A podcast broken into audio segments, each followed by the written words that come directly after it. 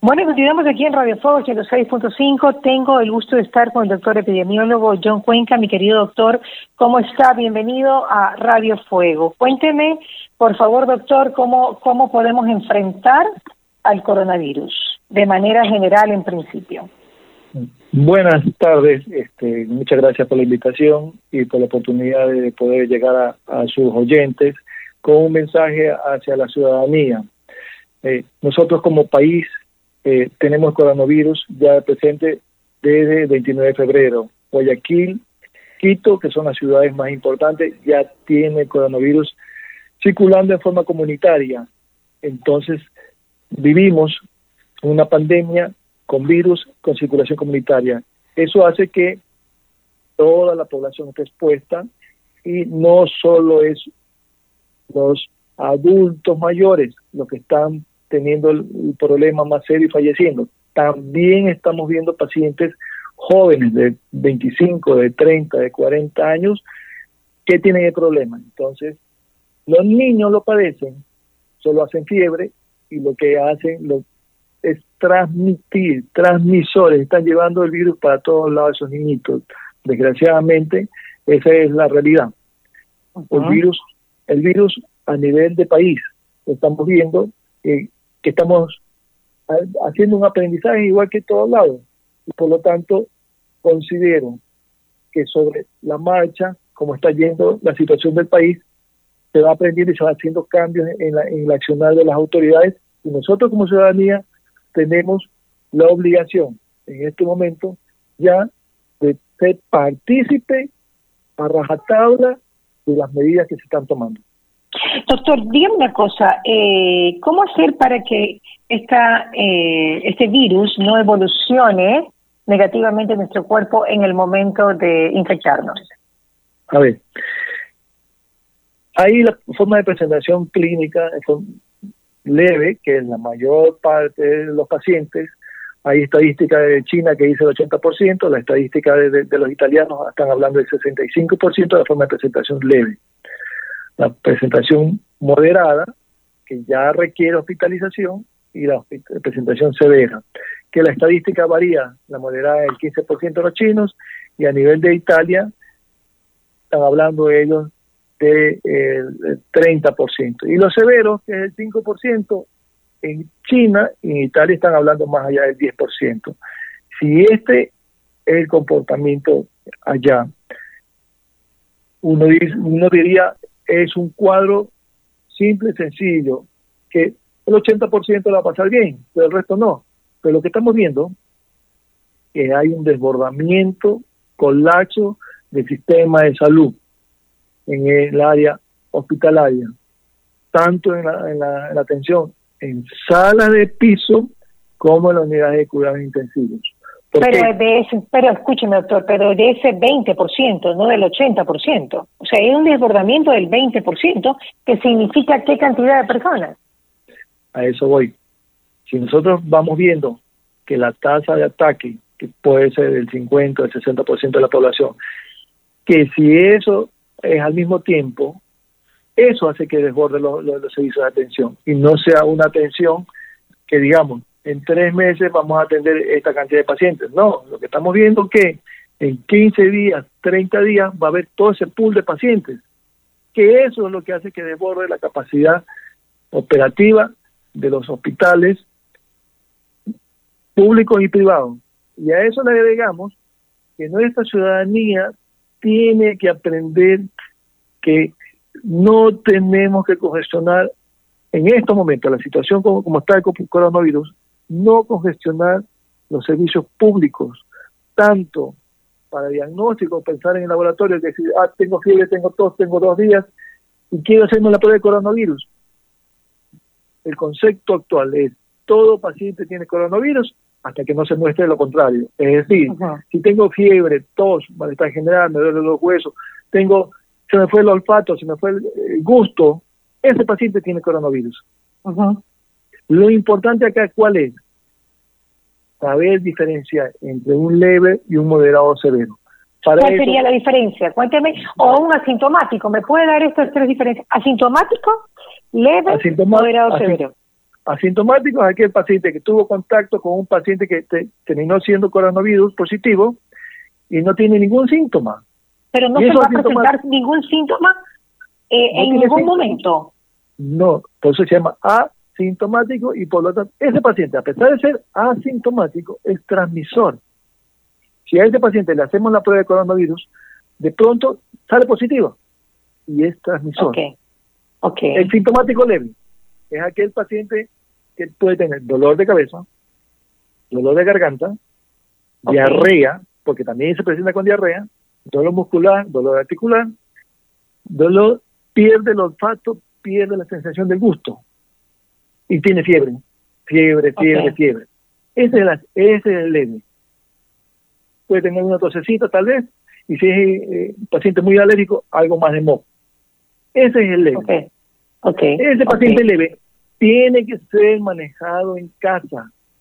Paracetamol, dependiendo del peso, niño o adulto, insisto, depende del peso, va a ir la dosis paracetamol. Mucha hidratación. Hidratación con sales de hidratación oral, si quiere algo eh, comercial, hay distintas formas, distintas presentaciones comercial. lo, que lo importante es hidratarse bien. ¿Cómo sé que estoy bien hidratado? Que no tengo no tengo las mucosas secas, no tengo sed y que orino bien. Ahí sé que estoy bien hidratado. Okay. ¿Qué más? si tiene el paracetamol me va a servir tanto para la fiebre como para el dolor muscular.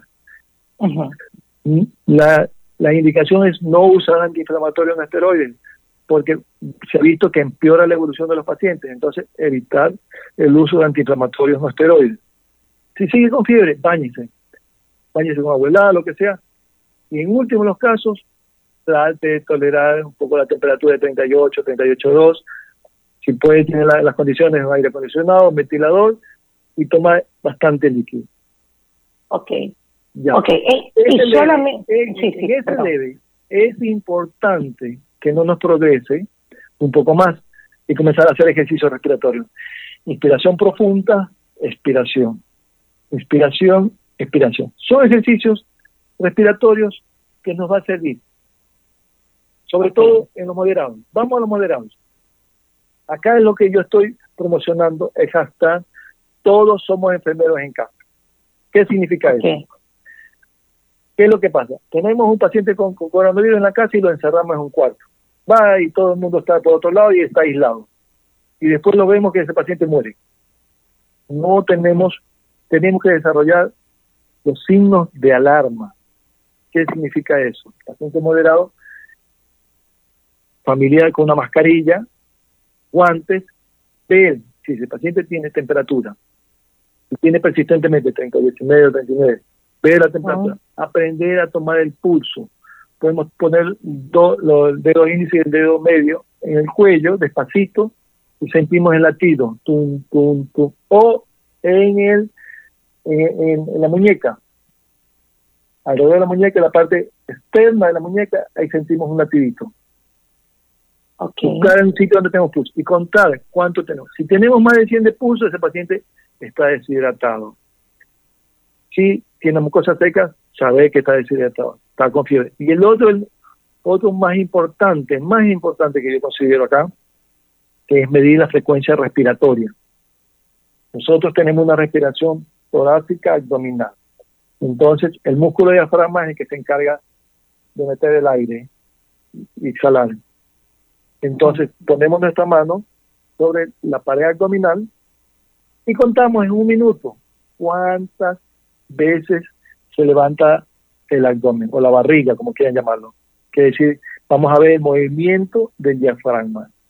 Eso debemos de tener menos de 24 por minuto. No es lo normal, lo normal es 14, 16, eso es lo normal, pero podemos tolerar hasta 24 por minuto. Y ese paciente tiene más de 24 por minuto, ese paciente debe ser llevado a una unidad hospitalaria. Si tiene menos de 24, se tiene que quedar en casa, hidratándose con paracetamol y ya pensar en que ese paciente que se está transformando en un paciente de leve a moderado, iniciar con el tratamiento convencional para los pacientes con COVID. Aparte, a ver, la indicación actual es el uso de hidroxicloroquina o cloroquina a la dosis adecuada, combinado con un antibiótico, que puede ser la citromicina o la claritomicina. Es lo que se debe indicar. Siempre bajo prescripción médica. Lo otro que insisto acá también es los ejercicios respiratorios. Aquí ya insistimos mucho en soplar, eh, hacer los ejercicios de soplar una botella de agua con un sorbete, o si tenemos lo que se llama triflu, son tres bolitas que permite levantar, o inspiración profunda y expiración. Hacer 10 veces cada dos horas o cada hora, que va a permitir tener una buena expansión pulmonar y va a permitir que ese paciente expanda y no haya un colapso y no se vayan acumulando los mocos, por lo menos hacer eso, que nos permite decir, bueno, está, entrando el aire, no me va a faltar el aire. Una cosa que a, nivel médico ya, ya tenemos para monitorizar es el oxímetro de pulso. Si la saturación del oxímetro de pulso es menos de 92, ese paciente obviamente necesita estar internado. Y ya los pacientes graves, bueno, ¿para qué hablar?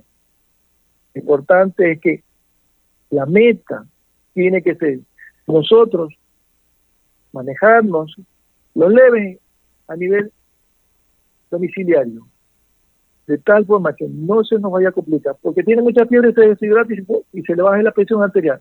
No, esa es una tarea nuestra, de la gente. Y ese paciente que puede evitar ir a, un centro hospitalario por deshidratación, nosotros tenemos que manejarlo. Hacer los ejercicios respiratorios. Los viejitos a veces no necesitan una guía. Papá, haga esto, abuelito, haga esto. Y eso probablemente va a permitir que no se acumulen las secreciones o no se o permita una mejor ventilación y no llegue a estadios mayores. Más que el apoyo farmacológico.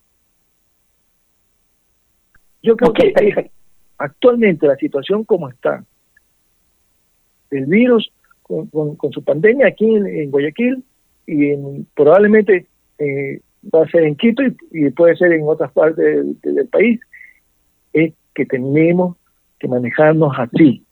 Los hospitales están colapsados. Clínicas privadas están colapsados. No hay camas de cuidados intensivos, no hay camas disponibles en salas de piso. Tendrá que comenzar a habilitarse áreas puede ser eh, centro de, centro de, centros de convenciones, puede ser malls que están desocupados, puede ser estadio, pero ya comenzar a habilitar sitios donde seguir poniendo pacientes. Pero ¿qué pacientes se ponen allí si no hay respiradores, eh, doctor? Insisto, insisto, Mariela, tenemos que llegar solo al estadio de moderado, de allí, ahí está la pelea, que los leves no pasen a En el moderado, yo estoy de acuerdo con usted, con todas las indicaciones que, moderado, el moderado es ahí ahorita donde está la pelea de toda la, en la cual que participa toda la ciudadanía y los médicos que estamos aquí en la pelea del día Yo estoy de acuerdo. Dígame, repítame la población. Exacto. Eso es ya otra historia que tiene que ser tratada por médicos. Pero los que están en leve a moderado, por favor, repítanos el remedio para no pasar de leve a moderado y no pasar de moderado a grave. Por favor, repítalo otra vez para la ciudadanía. Acá Todos podemos ser enfermeros en casa. Todos. Mascarilla y guantes y estar controlando a nuestros pacientes en casa. Nos vamos a terminar infectando la mayoría de, las personas. es una teoría, ¿no? Es una teoría tratando de estar no circulando en la calle, pero que no circule más, para que la, infectación vaya más despacio y no sea abrupta en todo el mundo. Y que en casa, el leve, full hidratación, bien hidratado, paracetamol es lo único que podemos administrar de acuerdo a la dosis por kilo de peso. Y una de las cosas importantísimas, aunque parece mentira, no deprimirse, no bajar el ánimo, porque eso nos baja la defensa mantener el ánimo por arriba. Eso, ese optimismo tenemos que seguir manteniendo. Y esos pacientes ayudados de ejercicios respiratorios van a permitir que el leve por lo menos no nos pase a, moderado. Y el moderado, ese moderado, tenemos que seguir eso más, más medidas probablemente que tiene que definir el Ministerio de Salud Pública y arrancar el tratamiento a los leves, inclusive. Al leve hay que comenzar a darle eh, la cloroquina o la hidroxicloroquina. Obviamente, supervisado por un médico. no, pues a los leves no, doctor, a los, a los moderados, dirá usted. Mariela, se está infectando mucha gente. O sea, ¿usted cree que ya cuando comienza a tener, ya tiene que tener el, el plaquinol? O sea, ya debe comenzar a tomar el plaquinol. El sistema de salud en Guayaquil está, está colapsado y tenemos que evitar la transmisión. Y hay gente que tiene la teoría que lo hagan profilácticamente, es decir, como preventivo el plaquinol, pero acabo de hablar con el doctor Roberto Aguilo Sáenz Cordero y me dice que no, que como profiláctico no se recomendaría, pero en un primer estadio sí se recomienda profilácticamente los que los soldados que están al frente están cayendo. ¿Cuáles son? Los médicos, las enfermeras. Ajá. Nos estamos quedando sin médicos, sin enfermeras. Tienen que tomar, sí. Deberían tomar. Deben de tomar preventivamente. Hacerlo. La indicación es, en otros países lo están haciendo dos veces por semana o una vez por semana. Ok. Ellos tienen que estar protegidos. El cansancio trae cometer errores aunque le den las batas, todos los trajes por vida y por haber, se cometen errores. Siempre hay una fisura, doctor, siempre hay una fisura. Se cometen errores. Entonces, nuestros soldados, protegerlos y darle prevención. El, medicamento tiene que ser supervisado por un médico. Y la sugerencia que yo hago, pacientes mayores de 60 años, que sean coronarios o cardiópatas o que eh, estén tomando antihipertensivos, hipertensos, que estén tomando medicamentos tipo bloqueantes cáchicos, bloqueantes beta, en ellos sí hacer una objeción y decir, bueno, podemos cambiarle el antihipertensivo, darle otro medicamento, de tal forma que podamos darle el tratamiento adecuado. Si el paciente comienza a presentar alguna molestia, bueno, o esos pacientes hacen un electrocardiograma previo y arrancamos. Pero ahí se ríe, ahí se evalúa, se sobrepesa riesgo-beneficio. ¿Qué es mejor? ¿A qué lo enfrento? ¿Sí? Entonces es muy importante eso. Hay que saber eh, diferenciarlo. Yo creo que a nuestros guerreros, a nuestros héroes que están peleando el día a día, tienen que recibir. Tienen que recibir. De acuerdo, de acuerdo, de acuerdo, doctor. Y en un primer estadio también tendrían que recibir si alguien. Yo creo que yo creo que tenemos que cambiar tenemos que cambiar el protocolo de manejo, inclusive eh, ahorita están recién discutiendo el protocolo de manejo. creo que las guías nacionales, yo creo que las guías nacionales tienen que aprobárselas y arrancar ya. Y es más, el día a día de la, de la pandemia pueden hacer cambiar las guías. Si hoy día salen, mañana pueden cambiárselas. Depende de la situación epidemiológica que esté viviendo el sitio de la pandemia. Nosotros como, como Guayaquil, me da la impresión que ya debemos estar comenzando en los leves a tratarlos. No esperar a los moderados porque la evolución es rápida y como, como usted mismo lo tiene muy claro, que los graves sabemos lo que está pasando. ¿Qué pasa con los asintomáticos? ¿Ellos no tienen leve y moderada? ¿Ellos pasan.? No, los, asintomáticos no, no, tienen síntomas. No tienen síntomas. ahora que, ahora que tengamos. pero puede que esté evolucionando la enfermedad sin síntomas o no. No, acá en ellos, ¿qué es lo que viene? Lo que hizo, por ejemplo, Singapur, lo que, lo que, lo que hizo Corea del Sur. A todo el mundo le hizo pruebas. Sintomático, asintomático, hay, aislamiento con ellos. ¿Sí? Porque también pueden ser transmisores. Claro. Entonces, con, ellos habrá que tomar esa conducta. No creo que a los asintomáticos hay que darle eh, eh, cloroquina. Pero sí a los leves yo creo que sí. Y, la prevención para nuestros trabajadores la salud que están cayendo y que ya tenemos más de, más de ocho, ocho médicos que han fallecido, ni contar con, el personal de enfermería y terapistas respiratorios y la gente que hace limpieza, que todos ellos son unos héroes, hay que dar la prevención. le, le, cuento una cosa, eh, en Barcelona me reportan que en el hospital en Barcelona eh, para los enfermos con COVID que están ingresados en terapia intensiva con dificultad respiratoria, fiebre, entubados, les están dando algo que se llama tocilizumab. ¿Usted lo conoce? con excelente respuesta en 24 horas, en cambio sorprendente. Marielita, lo estamos usando acá también en ciertos pacientes. ¿Así? ¿Ah, tiene, tiene su costo, pero eh, ¿Qué costo? ¿En dinero o en, o en efectos Dinero, dinero, dinero, dinero. Es muy costoso. Bueno, cuesta 600 dólares una, una, la dosis y son hasta dos dosis. O sea, eso, ese es el valor. Entonces, como usted dice, tiene su indicación y, e igual, no a todos los pacientes les va bien. Probablemente los pacientes hay que agarrarlos en estadios entre moderado y severo, antes del tubo, porque cuando llegan al tubo es más difícil. Entonces, en el mundo estamos aprendiendo el manejo de esta, de esta enfermedad. Nada es absoluto. No hay, no hay medicamento que diga este protocolo se siguió y este es el ideal. Lo que estamos viendo nosotros, que estamos manejando pacientes, que la cloroquina nos está ayudando a la la ilusión y a mejorar. La claro cloroquina. Que, claro que también se está usando antirretrovirales también. Eso también escuché, ¿ah? ¿Y en qué estadio, doctor? Y también digamos que con, con digamos que con lineamientos médicos, con protocolos médicos o uno puede automedicarse porque uno toma a veces anti, antivirales pues porque para una culebrilla, para una cosa así, para un herpes de labio, o sea, puede pasar. ¿Ese tipo de antivirales? No, no, no. Eh, todo tiene que ser prescrito y hacer el seguimiento un médico.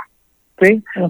antirretrovirales son medicamentos que se, que se han venido usando en pacientes con VIH Lopinavir y Tomavir, que es, que es el medicamento, vuelvo y repito, se lo está usando en pacientes estadio moderado. En eso se lo está usando y bueno, y la prescripción obvia tiene que hacer el seguimiento del médico.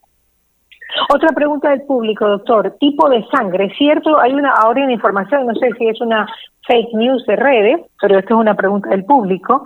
¿Qué tipo, que el tipo de sangre también tiene que ver con el hecho de que se adquiere el virus o no de una manera más rápida? Nosotros aquí en Guayaquil estamos viendo todo tipo de grupos sanguíneos. Y eso va a depender de la prevalencia del grupo sanguíneo en cada, en cada ciudad. Muy bien. Mi querido, muchísimas gracias, doctor, por esta entrevista. Gracias por haberse dado su tiempo. Yo sé que ustedes son unos guerreros de este momento y están al frente, en el frente de batalla. El doctor John Cuenca, epidemiólogo, estuvo aquí con nosotros en Radio Fuego 106.5. Gracias, mi dos querido. Pase bien, muchas Nos estamos hablando en otro momento. Muchísimas gracias. Gracias, doctor. Luis, Luis, Luis, Luis. Dígamelo, ¿qué tal? Todo bien, Luis. Vamos a música, corte comercial. Veamos si podemos tener la entrevista con nuestro vicealcalde, que, que supimos mediante Santiago Campuzano, que está en una reunión y que estamos dando tiempo para salir de esta reunión para ver si nos puede atender el día de hoy o nos podrá también, tal vez atender el día de mañana, ¿ok?